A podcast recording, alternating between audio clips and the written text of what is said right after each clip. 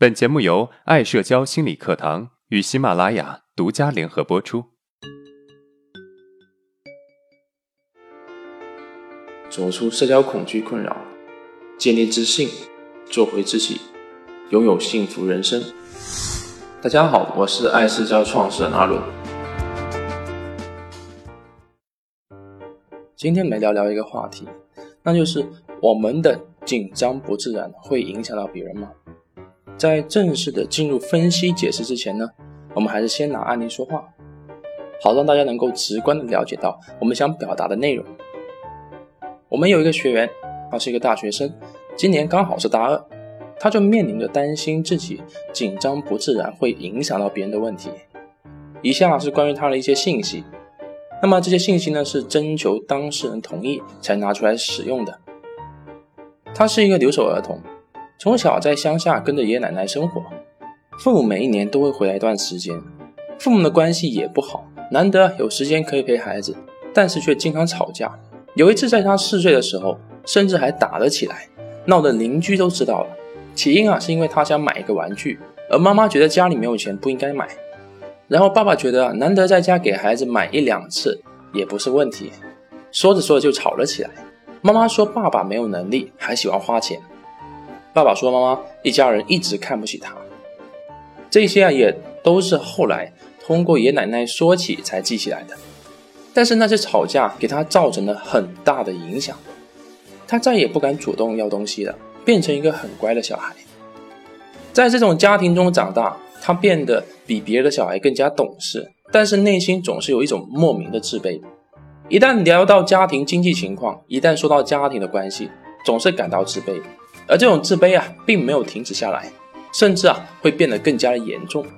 到了高中的时候，他开始不太敢主动跟别人说话，不太愿意跟人相处，很容易脸红。有一次啊，在上课的时候，老师突然叫他起来回答问题，他一下子就愣住了，不会回答，脸刷了一下就红了。这个时候啊，突然听到隔壁的同学悄悄说了一声：“你看他脸好红啊。”然后另外一个同学笑了出来，他就越尴尬了。然后呢，脑袋一片空白，话都说不清楚。老师无奈之下只好说：“你先坐下吧。”虽然啊已经坐下来，但是内心却是翻江倒海，一直回忆刚才同学说他脸红的那一幕。从那个时候啊，他就更加容易脸红了，而且啊越排斥越脸红。他觉得脸红是一件非常丢脸的事情，这么大了还脸红，脸红给人的感觉是胆小懦弱的，别人还会看不起他。慢慢的，他发现啊，只要他一脸红，就容易发觉别人也会紧张不自然，好像自己的紧张不自然会传染似的。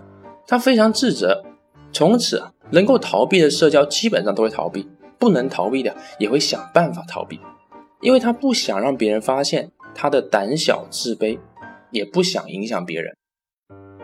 通过上面的案例啊，我想你已经基本了解了。为什么有些人会因为自己的紧张而担心紧张会影响别人呢？那么到底是什么原因导致的这种问题的产生呢？我们先给紧张不自然做一个分类，一个是普通的紧张不自然，这种紧张不自然呢，一般人都会出现，比如在上讲台的时候出现的紧张不自然。罗永浩说啊，我上讲台这么多年，现在好每一次上讲台依然会紧张，这是一种普遍的现象。美国心理学家也做过调查，美国人最害怕的事情是什么？上台演讲是第一位。这种紧张的特点是普遍性的，但是啊，紧张过了就过了，不会反复的去回忆纠缠。大学时，我和舍友被英语老师叫起来上台，针对一个主题做一段对话，啊，我们俩都很紧张。但是啊，下课之后，我就在自己的座位上一直回想别人怎么看我，别人会不会觉得我很没用？甚至啊看不起我，而我的舍友却依然跟其他同学开玩笑打闹，丝毫不受影响。第二种类型的紧张不自然呢，会比第一种程度深，啊是属于有点自卑的人会出现的，有时候啊也会产生焦虑、抑郁的情绪，但是很快就会过去的。在我变得越来越自信的过程中，我也体会过这种感觉。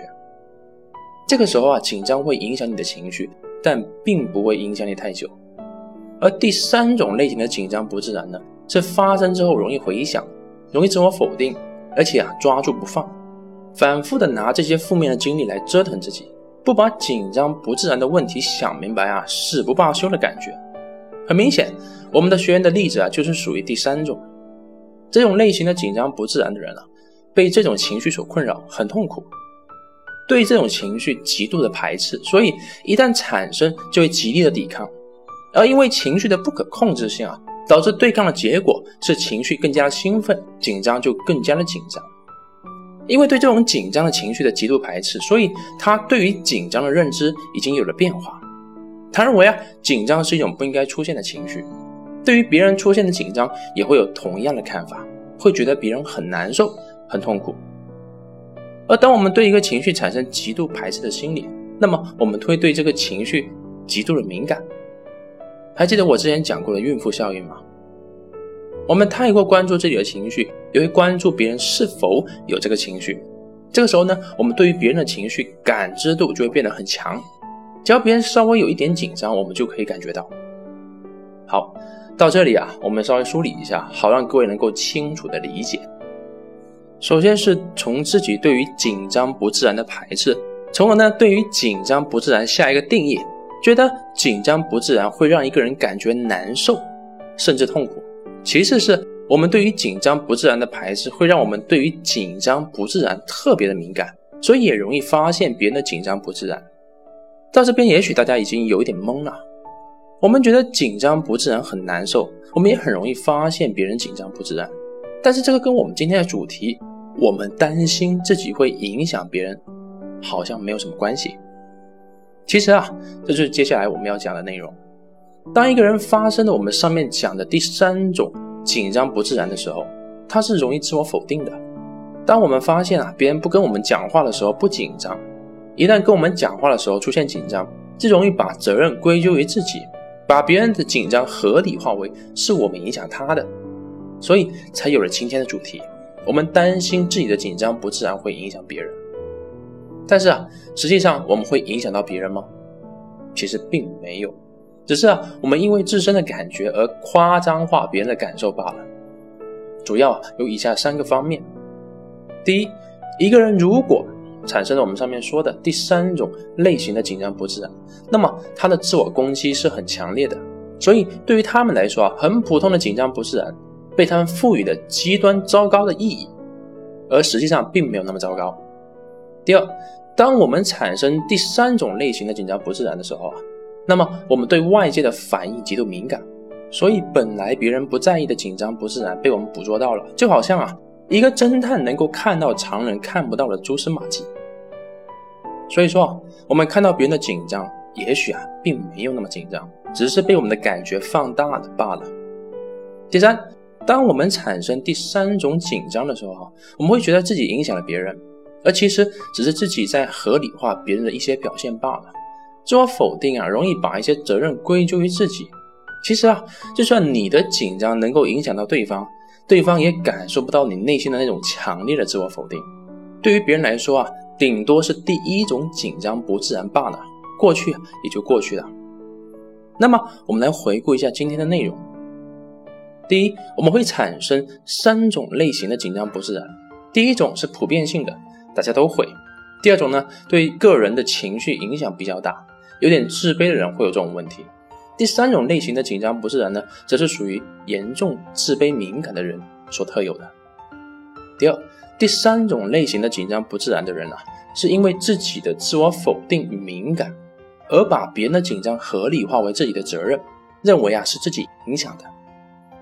第三，其实啊，我们的紧张不自然啊，影响不了别人，因为第一，我们过分的赋予紧张不自然极度糟糕的意义；第二。我们容易因为敏感而捕捉到别人的不自然。第三，由于自我否定，我们容易合理化别人的紧张不自然为自己的责任。好，如果今天的内容对你有帮助，那么欢迎订阅我们的专辑，并且啊分享给有需要的朋友。好，今天的内容就到这了。如果你有任何的疑问和想法，欢迎在音频的下面评论互动。我会挑选有代表性的问题进行回答。